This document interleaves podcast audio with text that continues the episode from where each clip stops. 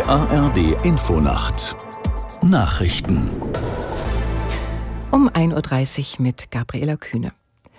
Mit Beratungen über die Bildungspolitik beendet die SPD heute ihren Bundesparteitag in Berlin.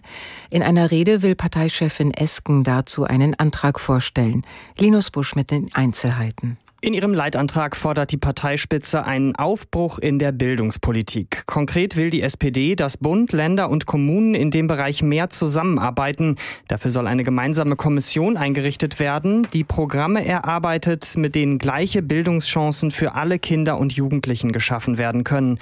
Das könnte die Zuständigkeit der Länder beim Thema Bildung aufweichen. Kontrovers verlief der Abend auf dem SPD-Parteitag mit der Debatte zur Migrationspolitik. Mehrere Rednerinnen und Redner forderten, die SPD SPD müsse sich schützend vor Geflüchtete stellen.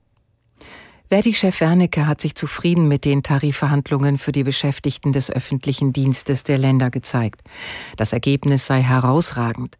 Der Verhandlungsführer der Arbeitgeber, Hamburgs Finanzsenator Dressel, bezifferte die Mehrkosten für die Länder auf 23,9 Milliarden Euro.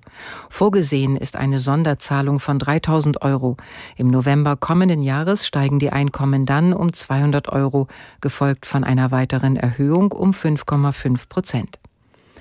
Der Friedensnobelpreisträgerin Narges Mohammadi tritt erneut in den Hungerstreik. Die Menschenrechtlerin sitzt derzeit in Teheran im Gefängnis und soll heute in Oslo geehrt werden. Aus Istanbul Christian Buttgereit. Mohammadi ließ über Instagram ankündigen, anlässlich des Tags der Menschenrechte für drei Tage in einen Hungerstreik zu treten. Sie wolle am Tag der Nobelpreisverleihung die Stimme der Iraner sein, die gegen Ungerechtigkeit und Unterdrückung protestierten. Ihr Ehemann, der im Exil lebt, sagte vor Journalisten in Oslo, seine Frau wolle insbesondere ihre Solidarität mit der religiösen Minderheit der Bahai zeigen. Die Religionsgemeinschaft der Bahai ist die größte religiöse Minderheit im Iran. Ihre Anhänger sind dort seit langem politischer Verfolgung und Diskriminierung ausgesetzt. Die deutsche Schauspielerin Sandra Hüller hat den Europäischen Filmpreis als beste Darstellerin gewonnen. Sie wurde in Berlin für ihre Hauptrolle im Justiz-Thriller Anatomie eines Falls ausgezeichnet. Das französische Drama über eine Schriftstellerin unter Mordverdacht wurde auch zum besten europäischen Film des Jahres gekürt und erhielt die Preise für Regie, Drehbuch und Schnitt. Als bester Darsteller wurde der dänische Schauspieler Mats Mikkelsen für seine Leistung im Film Bastarden gewürdigt.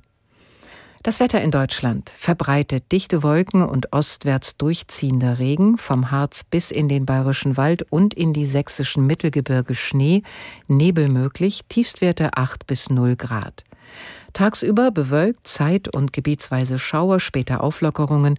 Zum Abend hin im Westen und Nordwesten neuer Regen bei drei bis elf Grad. Das waren die Nachrichten.